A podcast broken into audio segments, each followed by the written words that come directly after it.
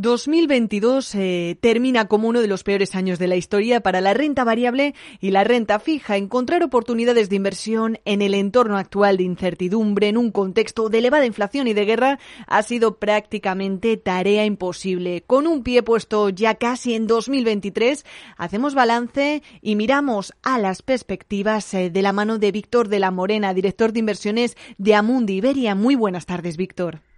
Buenas tardes, ¿qué tal? ¿Cómo estáis? Bueno, supongo que es complicado, ¿no? Hacer eh, predicciones con el panorama actual, pero desde Amundi, eh, ¿creen que volveremos a ver valoraciones atractivas en 2023 o más bien entrado ya casi 2024? Pues sí, pensamos que, a lo largo del año se van a ir eh, poniendo a tiro bastantes activos, puesto que va a haber una recuperación importante en el ciclo económico, pero ya de sí, eh, desde principios de año, eh, consideramos que 2022 nos ha hecho ese favor. Nos ha puesto a tiro activos que desde luego estaban en niveles máximos de valoración y que ahora consideramos que están muy atractivos incluso para entrar en este momento, como pueden ser los activos más vinculados a los tipos de interés o a la renta fija. En este caso, eh, diríamos que para formar una cartera de cara al año que viene, ¿en qué mercados nos fijaríamos? Eh, ¿Sobreponderamos renta fija o renta variable? Desde luego, para principio de año, eh, lo que vemos es que tenemos más visibilidad sobre la renta fija que sobre la renta variable. Eh, pensamos que el, ciclo de subidas de tipos de interés está muy cerca, muy cerca ya de terminar. Eh, los eh, niveles máximos de inflación ya han quedado atrás bajo nuestros modelos, tanto en Estados Unidos como, bueno, pues en Europa se estaría dando este trimestre el pico de, inflación. Y, por tanto, a lo largo de la primera mitad del año que viene, primer trimestre en el caso americano, segundo trimestre en el caso europeo, estaríamos viendo ya el final de esas subidas de tipos de interés para llegar a una fase en la cual, pues bueno, más estabilidad o incluso bajadas de tipos de interés a finales de año. Entonces, eh, con estos signos ¿no? que vemos de, estabilización por parte de la inflación, aunque no estamos seguros de que esté remitiendo del todo, de hecho, hay que recordar las, las palabras de la presidenta del Banco Central Europeo, de Christine Lagarde, que señaló en su última reunión bueno, que espera que los niveles vuelvan a elevarse en enero y en febrero. ¿Cuáles son sus previsiones a este respecto? Eh, sí que vemos ya ese pico, como ha comentado, pero en líneas generales, eso de un entorno moderarlos hasta el 2%, complicado. Efectivamente, yo creo que el objetivo de los bancos centrales al final es que los precios no crezcan más, eh, o en torno a un 2% al año. Nosotros estamos viendo que para el 2023 en Estados Unidos la, la, inflación se situaría más o menos en niveles del 4%, que sigue siendo un nivel superior al objetivo del Banco Central, pero nada que ver con, con los niveles superiores al 8% que estamos viendo este año.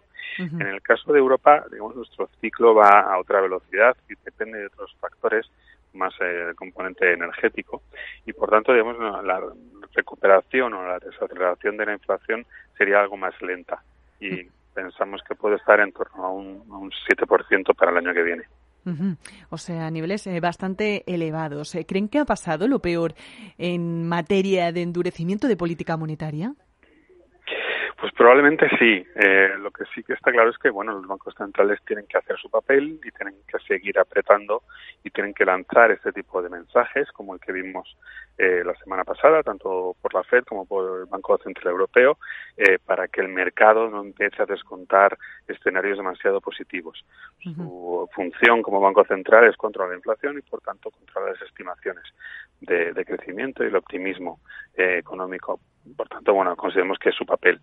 Lo que quizá preocupó un poco más son las perspectivas económicas, que quizás sean un poco más positivas de las que nosotros estamos viendo desde Amundi y, por tanto, le daría más margen de subida. Y eso es una combinación que no se entona nada bien al mercado, que yo creo que el mercado está más cerca de nuestra visión, no tan positiva en términos de crecimiento económico y, por tanto, digamos, esa subida de tipos tendría más efecto sobre el crecimiento del esperado y así corrigió el mercado. Sin embargo, para, nosotros pensamos que no se va a ir mucho más allá de esos niveles del 3, 3,25%, que es lo que está este, descontando actualmente la curva europea. ¿Y qué, qué es lo que más les preocupa para que pueda alterar el ciclo económico? ¿La guerra, la inflación, la crisis energética? ¿Hay dónde escoger?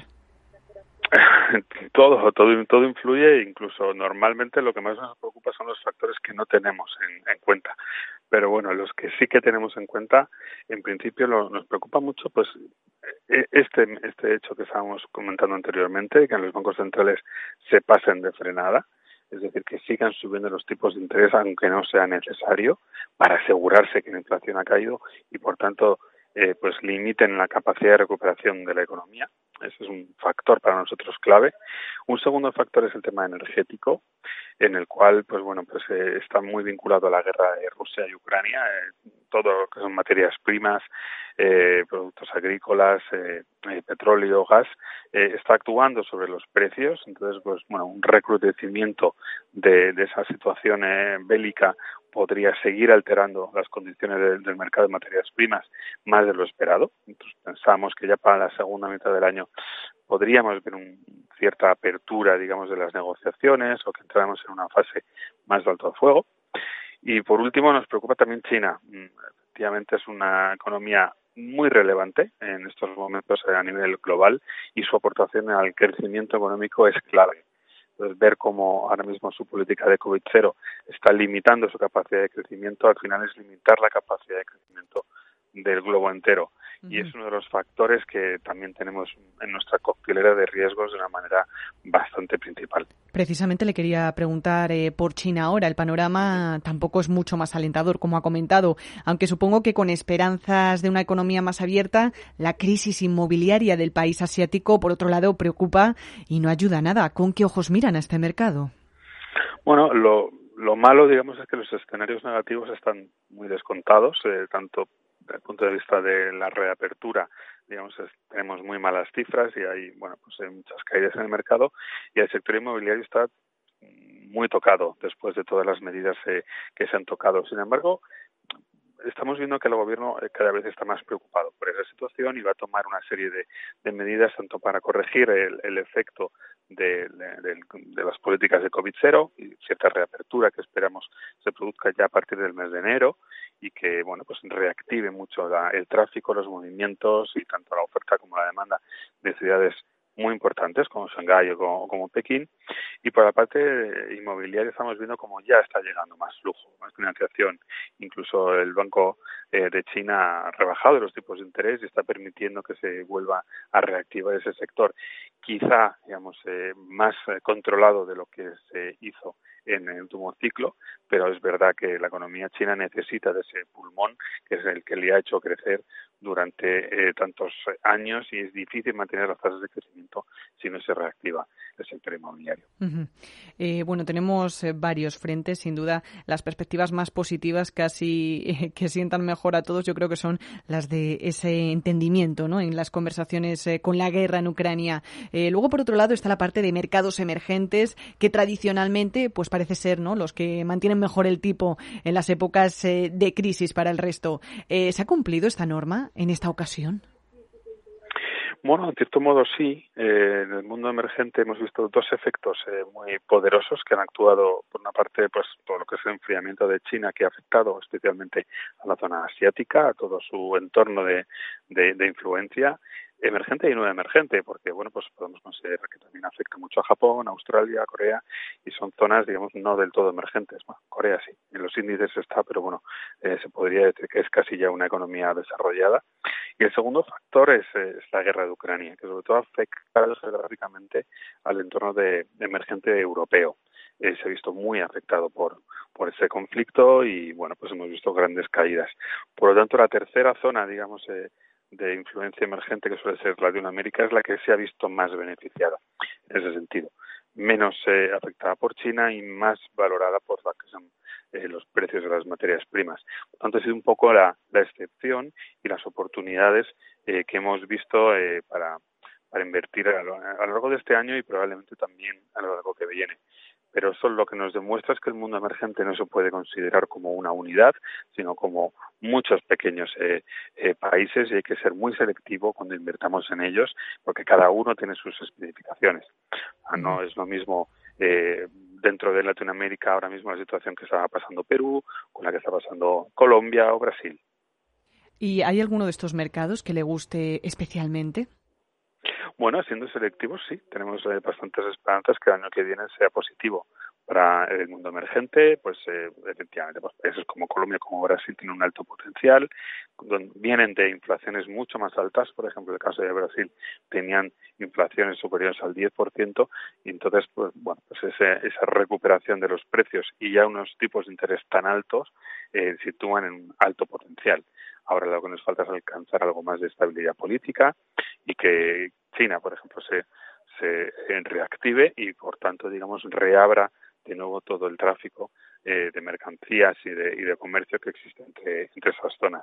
Vamos, hay que ser muy selectivo, ya hemos dicho, pero el potencial desde luego está ahí porque las valoraciones están en niveles muy atractivos. Víctor, pues tenemos la, la, fotografía, como quien dice, ¿no? Ya prácticamente al completo. Eh, quizá nos quedaría una última cuestión, ¿no? ¿Cuál sería su activo eh, favorito para mantener el tipo hasta que llegue la calma después de la tormenta?